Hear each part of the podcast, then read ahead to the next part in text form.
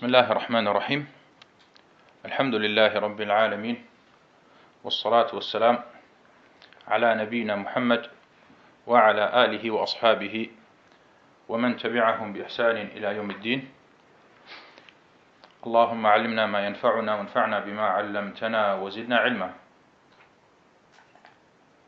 حياكم الله und herzlich willkommen zur heute 18. Sitzung Wir lesen und erläutern das Buch Bulugh al-Maram min Adillati al-Ahkam von Al-Hafiz ibn Hajar al-Asqalani, rahimahullah. Und wir sind noch bei Kitab al-Tahara und sind jetzt angelangt beim 50. Hadith. Wir lesen zunächst einmal den Hadith auf Arabisch dann inshallah auf Deutsch. Und dann beginnt die Erläuterung. Anna, اقرأ. بسم الله الرحمن الرحيم الحمد لله رب العالمين وصلى الله وسلم وبارك على نبينا محمد وعلى آله وصحبه أجمعين أما بعد فبأسانيدكم إلى الحافظ ابن حجر رحمه الله تعالى قال وعن أنس رضي الله عنه قال رأى النبي صلى الله عليه وسلم رجل وفي, قد وفي قدميه مثل الظفر لم يصبه الماء فقال ارجع فأحسن وضوءك أخرجه أبو داود والنسائي نعم أحسنت Der 50. Hadith, Anas, möge Allah mit ihm zufrieden sein, berichtete. Der Prophet, Allahs Segen und Frieden auf ihm, sah einen Mann, dessen Fuß so viel wie ein Fingernagel nicht vom Wasser berührt wurde. Er sagte hierauf, kehre zurück und vollziehe deine Gebetswaschung auf schöne Weise. Überliefert von Abu Dawud und An-Nasai. Kommen wir zu den hadith-wissenschaftlichen Nutzen aus dieser Überlieferung. Und da werden wir heute über mehrere Punkte sprechen, die sowohl mit der Überlieferungskette zu tun haben, als auch mit einer äh, besonderen Vorgehensweise mancher Überlieferer hinsichtlich äh, hinsichtlich ihrer Väter. Und dazu kommen wir inshallah gleich äh, ausführlicher. Der Überlieferer von diesem Hadith ist Anas ibn Malik, Abu Hamza, Al-Khazraji, Al-Ansari. Und über ihn hatten wir bereits im zehnten Hadith gesprochen. Und die Einstufung der Authentizität des Hadith. Dieser Hadith mit dieser Überlieferungskette ist nicht authentisch. Aber es gibt andere Überlieferungswege, die den Hadith bestätigen. Und das ist das, was die Muhaddithun mit Ash-Shawahid äh, bezeichnen. Sie sagen zum Beispiel, der Hadith mit diesem Überlieferungsweg ist schwach, aber er hat Shawahid, also er hat äh, Bestätigungen, die über andere Ketten oder auf andere Wege überliefert wurden. Und deswegen, wir kommen inshallah auch zu diesem Punkt, werden wir auch noch kommen.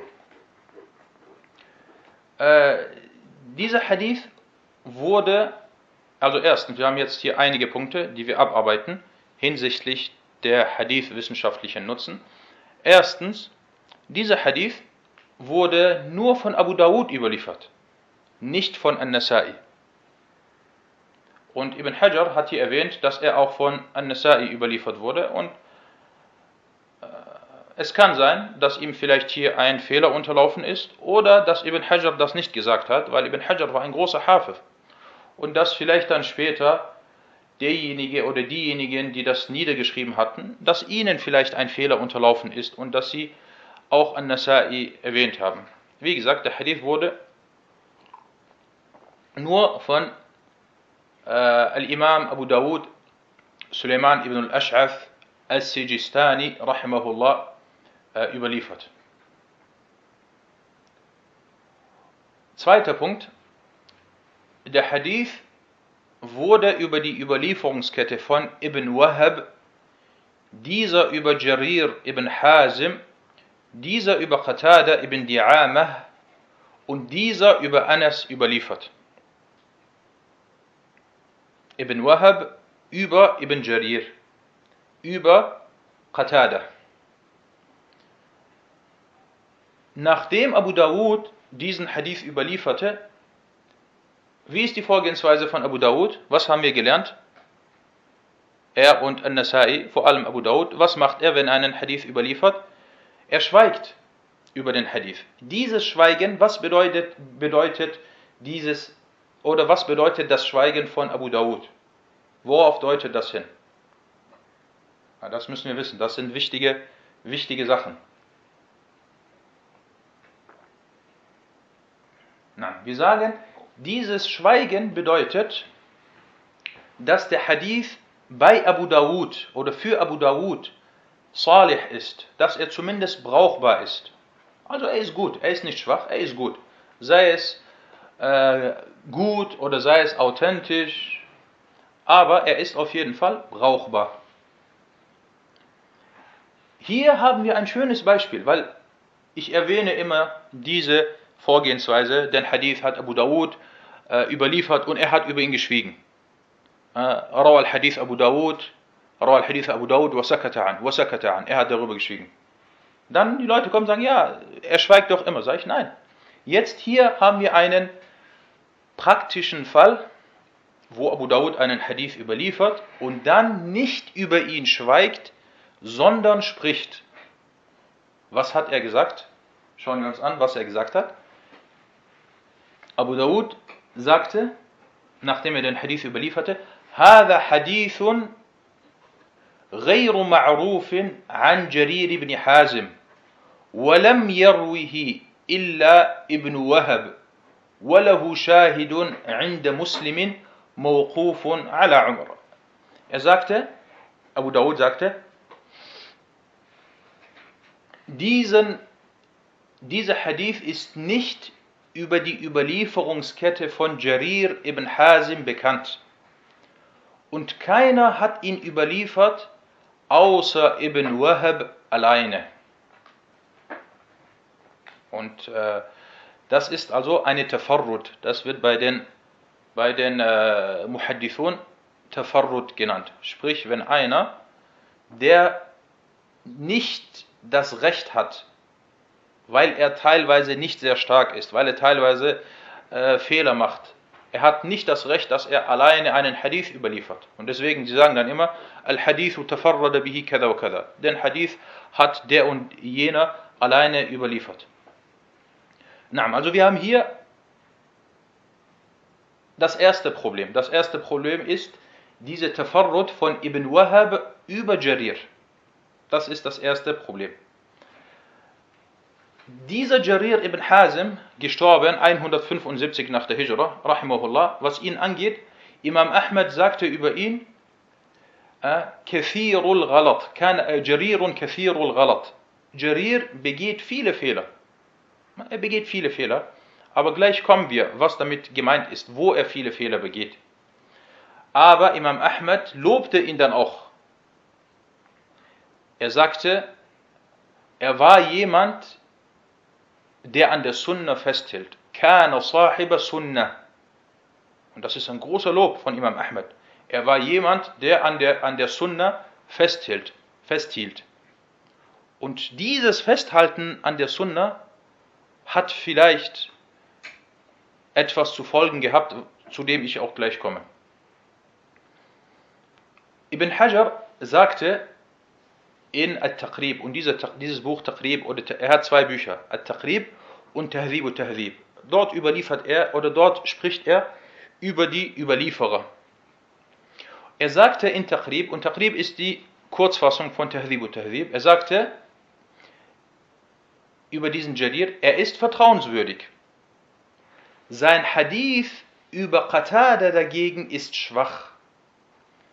Und wenn er aus seinem Gedächtnis heraus berichtete, beging er Fehler. Er starb, nachdem, er, nachdem es zum Gedächtnisschwund bei ihm kam. Jedoch pflegte er in jenem Zustand nicht mehr zu berichten. Das sind jetzt viele, viele Punkte. Was ist die Einstufung von Jarir? Wir sagen, die Einstufung von Jarir ist Fiqh, er ist vertrauenswürdig. Außer wenn er über Qatada berichtet. Jetzt in diesem Hadith, über wen hat er berichtet? Wir haben ja die Überlieferungskette. Über wen hat er berichtet? Über Qatada oder jemand anderen? Ihr seht das, er hat, er hat über Qatada berichtet. Und das gibt es oft, dass man zum Beispiel sagt, ja, der so und so, seine Hadithe sind gut, außer bei dem einen Sheikh. Da macht er Fehler. Und es kann Gründe geben. Es kann sein, dass er diesen Sheikh vielleicht äh, zu einem Zeitpunkt besucht hatte, wo er kein Buch dabei hatte und wo er sich seine Hadithe nicht niedergeschrieben hat und dann teilweise Sachen durcheinander gebracht hat oder andere Gründe kann es geben. Na, also wir merken uns, Jarir ist eigentlich vertrauenswürdig, außer bei Qatada. Und diese, dieses Hadith hier hat er über Qatada überliefert. Und subhanallah, guckt, wie genau die Muhaddithun sind. Sie kennen nicht nur sie tun nicht nur die Überlieferer allgemein einstufen, sondern sie kennen ihre ganzen Schuyuch. Und sie wissen sogar ihre Einstufungen oder ihre Hadithe der einzelnen Schuyuch.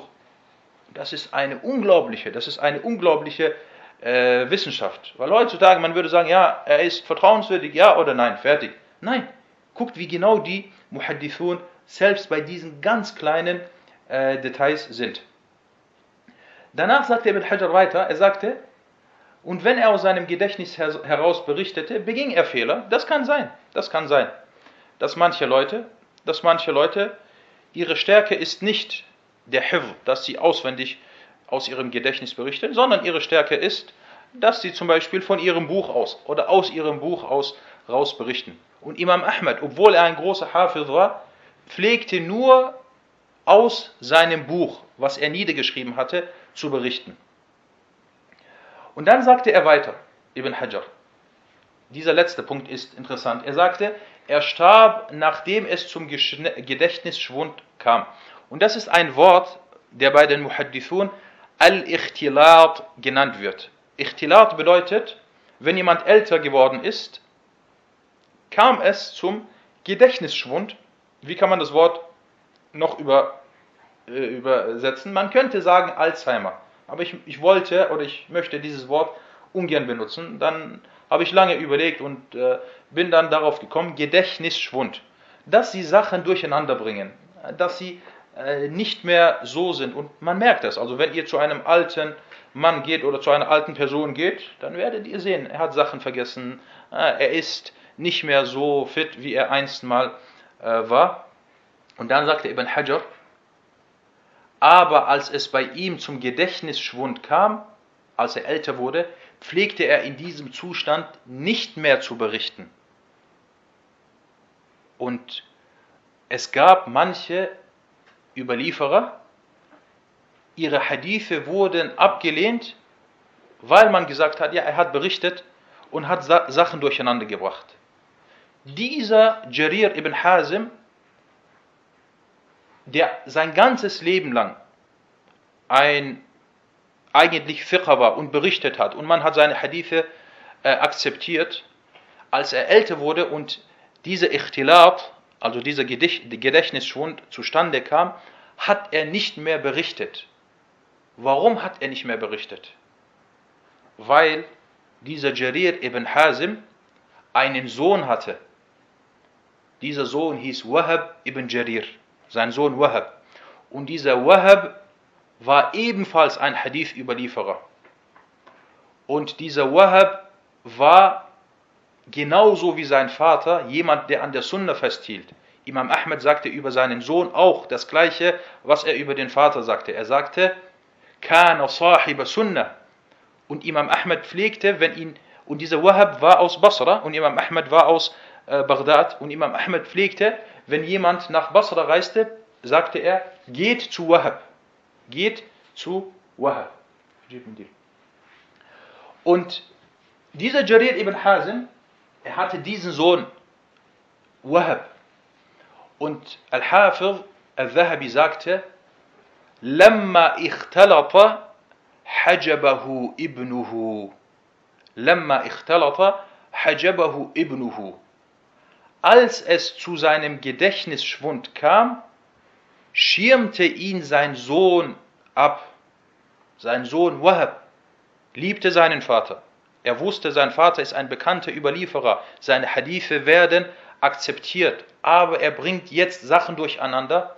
Er schirmte seinen Vater ab. Er ließ nicht zu, dass sein Vater weiterhin berichtet. Ist das eine gute Sache oder eine schlechte Sache? Genau, genau. Um, guckt mal, subhanallah, was für eine Birr, was für, ein, was für eine großartige Tat dieser Sohn verrichtet hat. Welche Art von Gehorsam und Güte dies äh, dem Vater gegenüber ist. Hätte sein Vater berichtet, dann wäre Jarir ibn Hazim da'if al-Hadith. Dann wäre er nicht mehr in den Asanid. Wenn du jetzt Bukhari und Muslim aufmachst, du siehst sehr oft an Jarir ibn Hazim, an Wahab qala haddathani abi. Eine Überlieferung, und das ist eine Ehre. Das ist eine großartige Sache. Allah Ta'ala hat diese Leute heraus, äh, hat diese Leute den, äh, die Ehre erteilt und hat sie ausgesucht, dass sie die Hadithe des Propheten überliefern dürfen. Und dieser Sohn, dieser Sohn hat seinen Vater geschützt, hat den Status von seinem Vater bewahrt und hat ihn abgeschirmt. Und subhanallah, subhanallah, das ist wirklich eine, für mich, also wirklich eine unglaubliche Tat, eine unglaubliche Tat. Und dies kam äh, bei mehreren Hadith-Überlieferern vor, dass ihre Söhne sie dann im hohen Alter abgeschirmt haben und nicht mehr zugelassen haben, dass jemand zu ihnen gekommen ist. Und das gibt es auch teilweise in der heutigen Zeit. Manche Gelehrte, äh, von einem Muhaddith habe ich gehört, die letzten Jahre, bevor er starb, äh, konnte man ihn nicht mehr besuchen. Weil ihr müsst euch vorstellen, es gibt einen großen Gelehrten, einen großen Muhaddith, man hört von ihm und man kennt ihn und man ist von ihm, äh, man ist von ihm äh, äh beeinflusst. Und dann, er wird älter, 80 Jahre, 85 Jahre, 90 Jahre. Und wenn man älter wird, kann es sein, dass man äh, sich verändert hat. Äh, die Familie schützt, hat ihn geschützt und hat nicht zugelassen, dass er, dass die Leute ihn äh, besuchen konnten. Na. Und äh, na, wie gesagt, diese Geschichte, dass Wahab seinen Vater dann, als er im Zustand des Ikhtilat war, dass er ihn abgeschirmt hat und dass er, wie ihr gesagt habt, dass er seinen Ruf bewahrt hat, beziehungsweise dass er, dass er äh, sein Wissen bewahrt hat. Barakallahu fikum. Naam. Äh, Al-Hafiz ibn Adi al-Jurjani sagte, diesen Hadith hat Ibn Wahab alleine über, Ibn, äh, alleine über Jarir ibn Hazim überliefert und Ibn Wahab berichtet Merkwürdiges über Jarir. Nein. Also das ist jetzt Ibn Wahab, das ist nicht Wahab sein Sohn, das ist ein anderer. Das ist nicht Wahab, sondern das ist ein anderer, der diesen Hadith äh, überliefert äh, hat. Das ist, was ich am Anfang gesagt hatte, diese Tafarrut, dass Ibn Wahab alleine den Hadith von, äh, von Jarir überliefert hat. Und Sheikh Abdullah Sa'ad sagte, dieser Hadith ist nicht authentisch, aber er wurde durch andere Überlieferungswege bestätigt und äh, gestärkt. Und der Hadith wurde durch eine Mawquf-Überlieferung von Umar bestätigt. Das ist die Bestätigung. Und diese Mawquf-Überlieferung, sie ist äh, überliefert worden von Imam Muslim in seinem Sahih. Was bedeutet Mawquf? Mawquf bedeutet eine, ein Hadith, der auf Umar zurückzuführen ist, also der auf einen Sahabi zurückzuführen ist. Nicht die Aussage des Propheten, sondern die Aussage des äh, Sahabi. Na, das soweit äh, zu den Hadith-wissenschaftlichen Nutzen. Kommen wir zu den Fiqh-wissenschaftlichen Nutzen aus diesem Hadith. Erstens, aus diesem Hadith entnimmt man, dass es verpflichtend ist, alle Körperglieder mit Wasser zu, zu, umfassen oder mit Wasser in Kontakt kommen zu lassen. Also die Körperglieder, die man waschen muss. Das Gesicht, die Hände, die Füße. Wenn eine Stelle nicht mit Wasser in Kontakt kommt, egal wie klein diese Stelle sein sollte, so ist die Gebetswaschung ungültig. Sprich, äh, du wäscht deinen Fuß zum Beispiel und du wäscht nicht den kleinen Zehen. Wasser kommt nicht an den kleinen Zehen. Dann ist äh, die Gebetswaschung ungültig. Weil hier die, in diesem Hadith der Prophet والسلام, er sah, er sah diese Person und dass, in, dass, äh, dass sein Fuß nicht von Wasser berührt wurde oder ein Teil seines Fußes nicht von Wasser berührt wurde und dies war gerade mal so viel wie ein Fingernagel, also minimal, minimale Stelle. Und der Prophet sagte zu ihm was? Kehre zurück, irji' fa'ahsin wudu'ak. Kehre zurück und vollziehe deine Gebetswaschung auf schöne Weise. Na, zweiter Nutzen, es ist vorgeschrieben, die Gebetswaschung auf schöne und richtige Weise vorzunehmen. In diesem Fuß wurde, Afwan, in diesem Fuß, in diesem Hadith wurde zwar nur der Fuß erwähnt, aber die Ulama sagen, yuqasu alayhi sa'iru al-a'da. Jedoch geht dies im Analogieschluss, im Chias, auch auf die anderen Körperglieder über. Drittens, die Füße sind ein Teil der Körperglieder, die bei der Gebetswaschung gewaschen werden müssen und es reicht nicht, über sie zu streichen. Weil es gibt manche, äh, sie, äh, sie waschen ihre Füße nicht. Das sind zwar keine Muslime, das sind die Rafida. Die Rafida, sie waschen ihre Füße nicht, sondern sie äh, streichen nur darüber. Aber wie gesagt, die Rafida sind keine Muslime, sondern sie sind Kafar. Viertens, dieser Hadith weist darauf hin, dass das aufeinanderfolgende Waschen der Körperglieder in einem kurzen Zeitraum stattfinden muss. Und der Prophet والسلام, er befahl diesem Sahabi, dass er zurückkehren und die Gebetswaschung neu vollziehen soll. Also der Sahabi hat seine Gebetswaschung vollzogen, dann hat er seine Füße gewaschen, aber einen Teil, kleinen Teil der Füße hat er nicht gewaschen. Und dann kam er zu dem Propheten und es verging einige Zeit. Der Prophet والسلام, sagte zu ihm, geh und vollziehe die Gebetswaschung komplett, komplett von Anfang an, weil einige Zeit verstrichen war. Und wäre dies nicht verpflichtend, also diese, diese, dieses aufeinanderfolgende Waschen innerhalb von kurzer Zeit, dann hätte der Prophet was gesagt? Er hätte, er hätte dann gesagt, geh und wasch einfach nur deinen Fuß nochmal. Aber er hat gesagt, geh zurück und vollziehe die Gebetswaschung nochmal äh, komplett. Und das nennen die Ulama Al-Mualat. Al-Mualat bedeutet, dass man äh, die, Gebets, äh, die Körperglieder hintereinander innerhalb eines kurzen Zeitraums wäscht. Also nicht seinen einen Fuß wäscht und dann zehn Minuten spazieren geht und dann den anderen Fuß wäscht. Nein, sondern innerhalb von kurzer Zeit.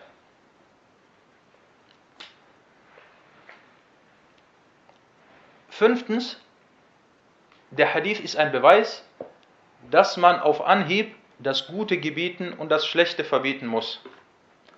und dass man den Unwissenden in seinen Fehlern un unterweisen soll. Ich habe hier einen Fehler gemacht beim Schreiben.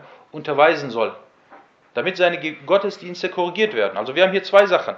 Wenn du etwas siehst, das ist falsch, dann korrigiere das oder dann äh, sprich das sofort an, wenn du die Möglichkeit dazu hast. Und wir, das ist, das ist Al-Asl, also das ist die Grundlage. Es gibt Fälle, wo man das vielleicht nicht machen kann, aber das ist die Grundlage. Und das, wenn man jemanden sieht, der aus Unwissenheit, du hast einen Bruder gesehen oder du hast eine Schwester gesehen, die aus Unwissenheit etwas gemacht hat, was falsch ist, hinsichtlich des Gebetes zum Beispiel, dann sprich diese Person an. Du hast gesehen, er macht die Gebetswaschung, aber er begeht einen Fehler. Er streicht zum Beispiel nicht komplett über seinen Kopf, sondern äh, er streicht nur über ein paar Härchen. Nein, sprich ihn sofort darauf an, weil seine Ibadah, sein Gottesdienst wird äh, so, äh, sein Gottesdienst ist so nicht richtig. Du siehst jemanden, wie er zum Beispiel im Gebet Fehler macht, sprich ihn darauf an. Das ist eine Pflicht im Gebet, zum Beispiel, wenn man sitzt zwischen den zwei Sajda, so ist es Pflicht, dass man sagt, Rabbi firli, Rabbi firli. Oder was viele manche Leute, viele Leute machen, wenn sie vom Ruku' hochkommen, sagen sie, Sami Allahu liman hamda, Rabbana lakal hamd wa shukr. Und vor allem äh, aus bestimmten Gegenden, aus bestimmten Ländern machen sie das. Diese wa shukr hat keine Grundlage. Das ist nicht überliefert worden. Ja, Achi, sag Rabbana lakal hamd. Hamdan kathiran tayyiban mubarakan fi als Beispiel. Aber diese wa shukr, das hat keine Grundlage.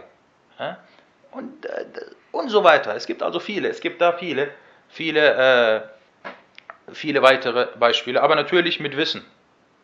Mit Wissen. Nicht, dass man da kommt, jemanden auf eine Sache hinweist, obwohl diese Sache eigentlich äh richtig ist. Oder obwohl es hierbei, äh, äh, obwohl hierbei zum Beispiel die Sache nicht ganz klar ist und es äh, Spielraum gibt. Nein, wir reden jetzt von Sachen, die deutlich eine klare Sunna sind oder die eine klare äh, Pflicht sind. Na, sechstens, die schöne, also der Prophet والسلام, sagte, Irja ahsin wudu'ak, geh zurück und äh, verrichte oder vollziehe deine Gebetswaschung auf schöne Art und Weise. Wie kommt das zustande? die schöne und richtige Weise der Gebetswaschung erfolgt, indem man alle Körperglieder komplett mit Wasser wäscht. Na, äh, kommen wir dann noch zum Schluss zu einigen Meinungsverschiedenheiten unter den Gelehrten. Al-Jumhur, also die Mehrheit der Gelehrten, vertritt die Ansicht, dass alle Körperglieder komplett mit Wasser gewaschen werden müssen, da der Prophet a.s. sagte, وَيْلُ لِلْأَعْقَابِ مِنَ النَّارِ Wehe den Fersen vor dem Höllenfeuer, also selbst die Fersen hinten müssen gewaschen werden. Und das ist die Ansicht von, von äh, den Fuqaha. Es wird berichtet, dass Imam Abu Hanifa der Meinung war, dass über eine kleine Stelle, wie zum Beispiel das halbe Körperglied oder ein Drittel davon, hinweg gesehen wird. Aber diese Überlieferung über Abu Hanifa ist nicht authentisch. Und das Richtige ist, äh, was über ihn überliefert wurde, dass er der gleichen Ansicht äh, wie Al-Jumhur ist. Also dass er auch der Meinung ist, dass alle Körperglieder komplett gewaschen werden müssen. Na, das soweit zum 50. Hadith. Kommen wir zum nächsten Hadith. Na, اقرأ. وعنه قال كان رسول الله صلى الله عليه وسلم يتوضأ بالمد ويغسل بالصاع إلى ويغتسل ويغتسل بالصاع إلى خمسة أمتار متفق عليه. نعم. 51. Hadith.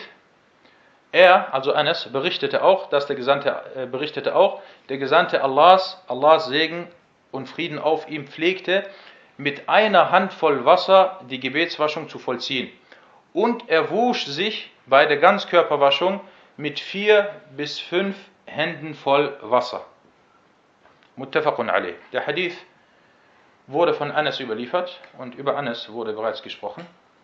Und äh, dieser Hadith ist authentisch. Er wurde von Al-Bukhari und, und Muslim in ihren beiden Sahih-Werken überliefert und dieser Hadith wurde über die Überlieferungskette von Mis'ar überliefert und er sagte, mir berichtete Ibn Jabr, dieser sagte, ich hörte Anas sagen und er nannte dann den Hadith.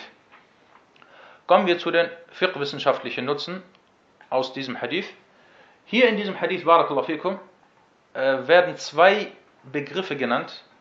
Die habe ich jetzt zwar ins Deutsche übersetzt, aber wir versuchen uns, äh, wir versuchen äh, zu verstehen oder wir, wir versuchen erstmal die arabischen Begriffe zu nennen und sie dann äh, zu verstehen. Und zwar sagte er, كان رسول الله صلى الله عليه وسلم يتوضأ بالمد. Mud habe ich übersetzt mit einer Handvoll Wasser. Oder erstmal Afwan, wir haben erstmal Sa. Erstens Sa. كان يغتسل بالصاع. Sa ist äh, Moment, Afwan.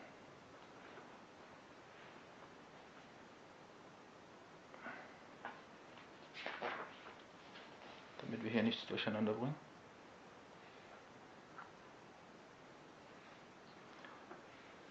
Sa ist eine prophetische Maßeinheit und äh, sie ist ungefähr vier bis fünf Hände voll Wasser. Ich habe das hier äh, verwechselt. Also bei 1, wo eine Hand voll Wasser steht und dann habe ich Arabisch Sa, das sollte Mud sein. Und mit 4 bis 5, das ist Sa. Also kommen wir erstmal zum, zum, äh, zum Sa. Sa. Oder machen wir es andersrum. Kommen wir zum Mud. Mud ist eine Handvoll Wasser. Eine Handvoll Wasser. Und sie ist eine prophetische Maßeinheit und entspricht ungefähr 625 Gramm. 625 äh, Gramm. Eine Handvoll, eine Handvoll. Eine große Handvoll äh, Wasser. Und ungefähr 625 Gramm. Sa' ist ebenfalls eine prophetische Maßeinheit und sie ist ungefähr vier bis fünf Hände voll.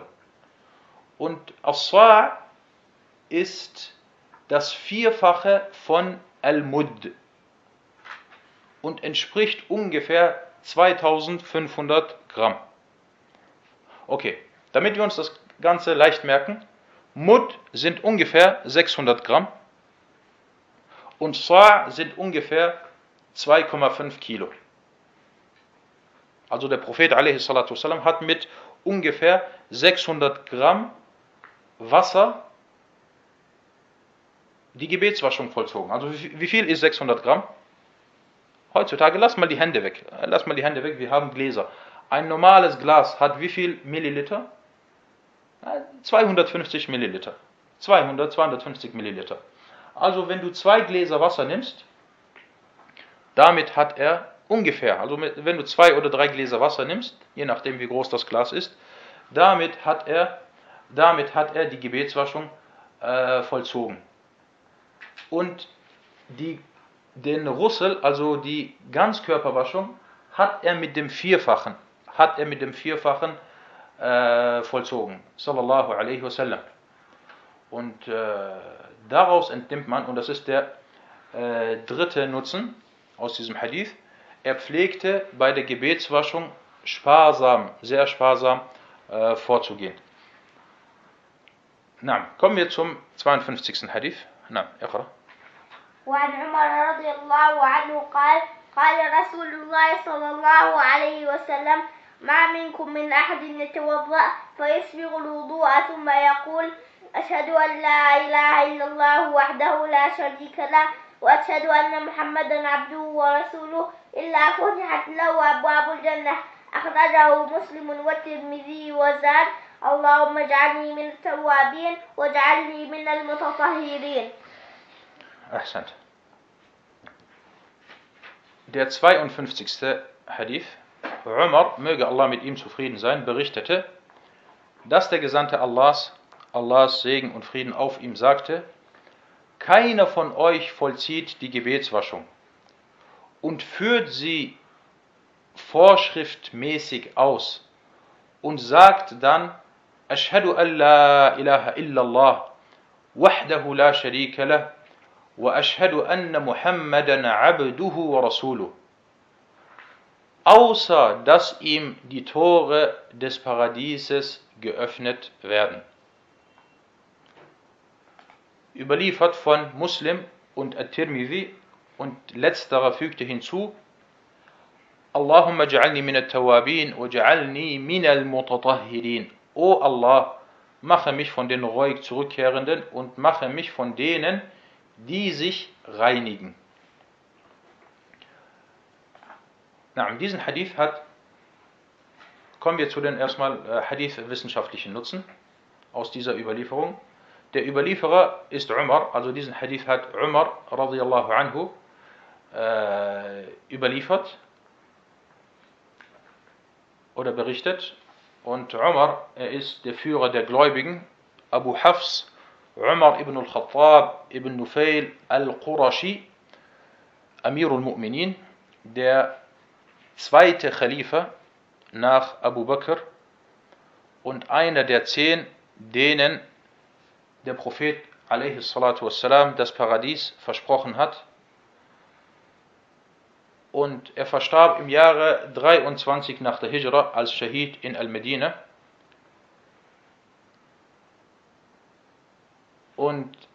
Als Umar Muslim wurde, begann der Islam stärker zu werden so wie Ikrima äh, das erwähnte. Na, dieser Hadith ist authentisch, jedoch ohne die Hinzufügung. Also wir haben hier den Hadith, der von Muslim und von Tirmidhi überliefert wurde. Und Tirmidhi hat hin zusätzlich noch etwas hinzugefügt. Allahumma ja'alni min al-tawabin wa ja'alni min al-mutatahhirin. Diese Hinzufügung ist Richtig oder nicht richtig? Na, red so. Diese Hinzufügung ist nicht authentisch. Und äh, At-Tirmidhi selber, Abu Isa At-Tirmidhi selber, äh, sagte, nachdem er den Hadith überlieferte, sagte er, وَفِي الْإِسْنَادِ إِرْطِرَابِ وَفِي الْإِسْنَادِ إِرْطِرَابِ Und in seiner Überlieferungskette gibt es Unklarheiten hinsichtlich dieser Hinzufügung. Und Sheikh Abdullah Sa'ad sagte, die Hinzufügung ist nicht authentisch und At-Tirmidhi selbst hat sie auch als schwach eingestuft. Und das ist wichtig. Jetzt kommt jemand und er überliefert diesen Hadith und er sagt, ja, diesen Hadith hat At-Tirmidhi überliefert. Wir sagen, ja, okay, gut, den Hadith hat At-Tirmidhi überliefert. Was hat At-Tirmidhi selber gesagt? Er hat selber doch erwähnt, dass dies nicht äh, nicht, äh, diese Hinzufügung nicht authentisch ist. Und es gibt einige aus der Neuzeit, äh, die äh, dem widersprochen haben und das als richtig äh, eingestuft haben. Aber das Richtige ist das, was Imam Tirmidhi selber gesagt hat. Na, kommen wir zu den fiqh-wissenschaftlichen Nutzen aus dem Hadith. Erstens, dieser Hadith deutet auf die Vorzüglichkeit der Gebetswaschung hin und welch große Belohnung denjenigen erwartet, der sie vollzieht.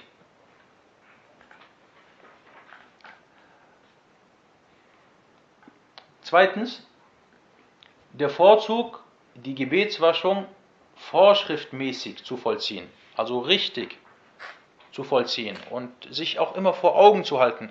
In dem Moment, wo du die Gebetswaschung vollziehst, du befindest dich in einem Gottesdienst oder du verrichtest, vollziehst einen Gottesdienst, du näherst dich Allah, du machst etwas, womit Allah zufrieden ist. Das ist eine Ibadah, eine Ta'a. Drittens, die Vorzüglichkeit dieses Bittgebetes nach Vollendung der Gebetswaschung. Und das ist laut Konsens der Gelehrten mustahab, also erwünscht, dass man, das ist leicht, dass man das nicht vergisst du machst die Gebetswaschung und dann sag Ashhadu an la ilaha illallah wahdahu la sharika la wa ashhadu anna Muhammadan abduhu wa rasuluh. Wenn du das sagst, die Türe oder die Tore des Paradieses werden dir geöffnet. Welch äh, großer Vorteil, also welch große Vorzüglichkeit das ist.